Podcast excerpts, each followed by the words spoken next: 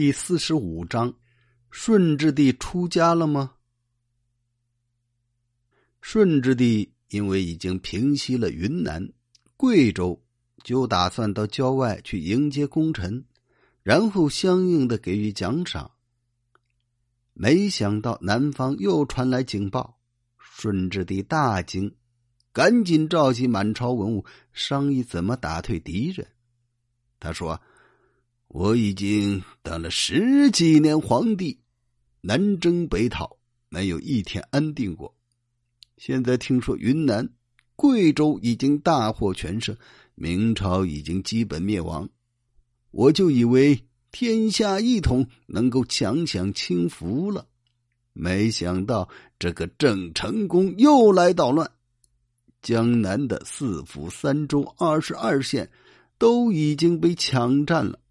连南京也危在旦夕，看来还是不能享清福啊！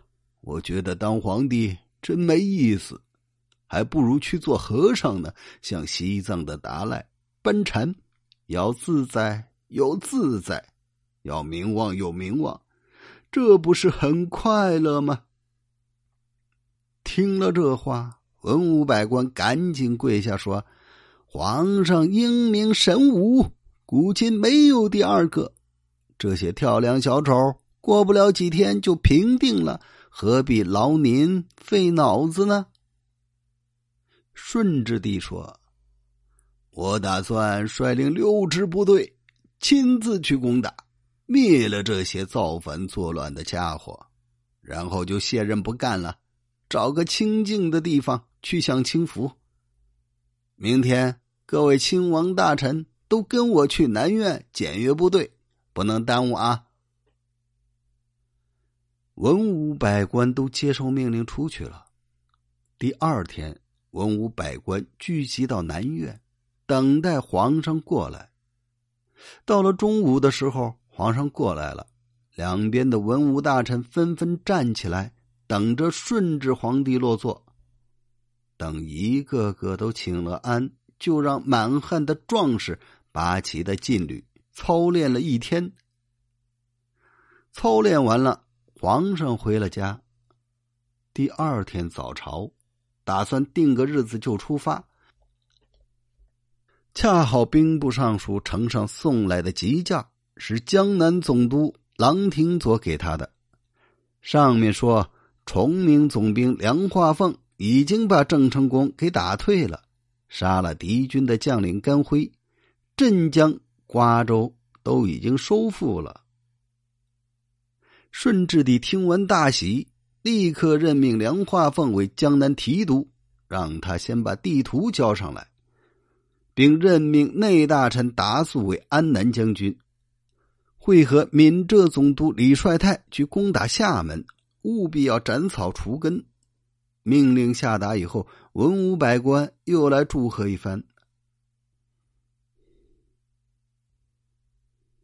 梁化凤是怎么打退郑成功的？咱们详细说下。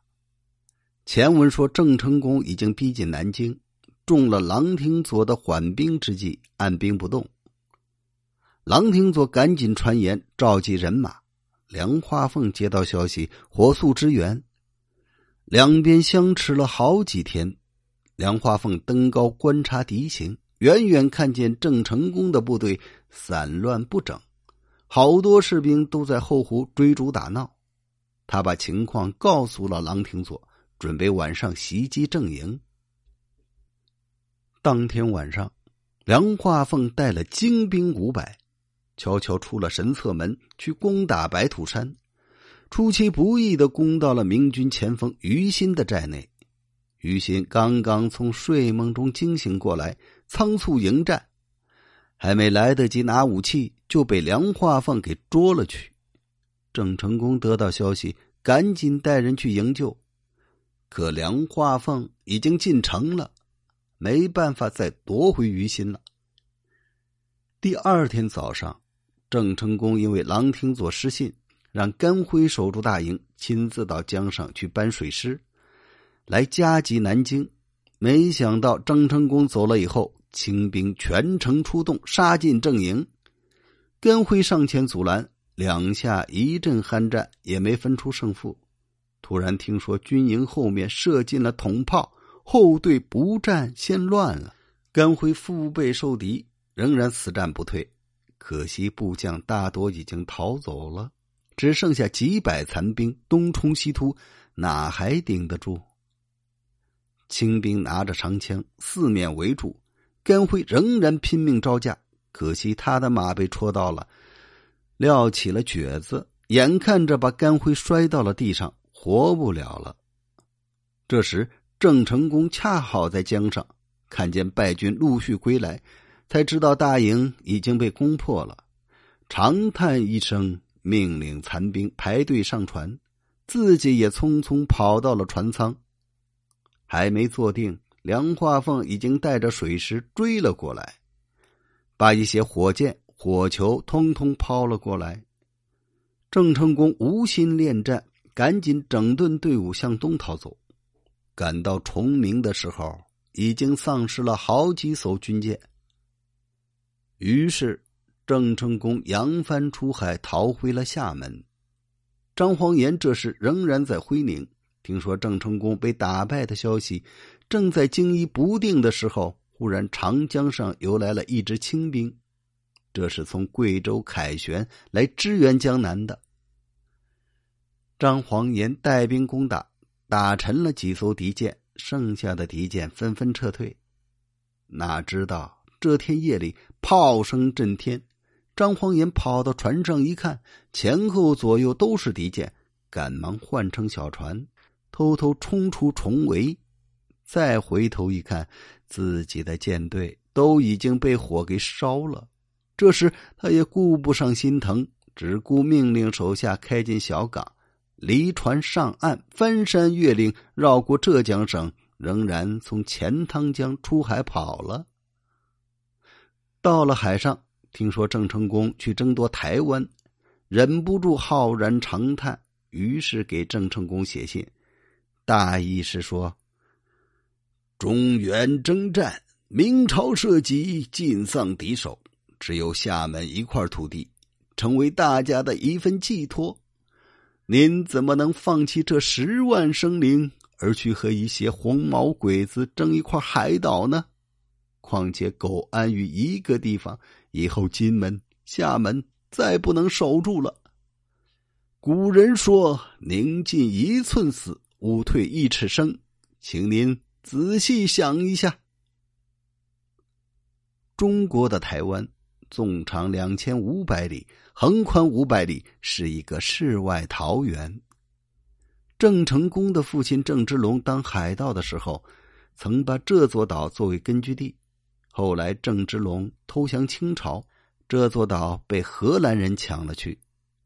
荷兰人俗称红毛鬼子，红毛鬼子在岛上停泊船只，建立市场，并建了几十座土城，用来居住他们的侨民。郑成功战败的时候，因为进退无路，就打算占据这座岛作为根据地。恰好清朝的靖南王耿其茂自广东改驻福建，与将军达素、总督李帅泰分路出兵漳州、同安合攻厦门，被郑成功给打退。郑成功就带着部队来攻打台湾，正好潮涨风顺，舰队开进了鹿耳门。红毛鬼子仓促迎战，实在打不过，就和郑成功讲和，愿意挪到别的地方去。红毛鬼子走了以后，郑成功就占领了台湾和金门、厦门，形成犄角之势。只是张煌言怕他没有心思恢复祖国大业，因此写信劝说。等待了好多天，不见有回信。就从海上赶到了台州，在南天岛停泊，从此在岛上住了下来。再说吴三桂留守云南，本来没有什么大事儿，可以安稳度日，但他非要灭了明朝不可，就给清政府写了一封信，史称《三患二难书》。他说：“李定国、白文选等人托名拥戴。”引着溃败的队伍肆意扰乱边境，对边防不利。地方官容易被蛊惑，纷纷响应，对地方治安有所妨碍。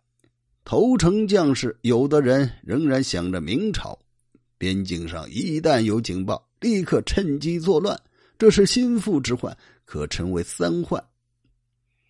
云南粮食不足，运输困难，处处需要钱，养兵也困难，安民更困难，这叫做二难。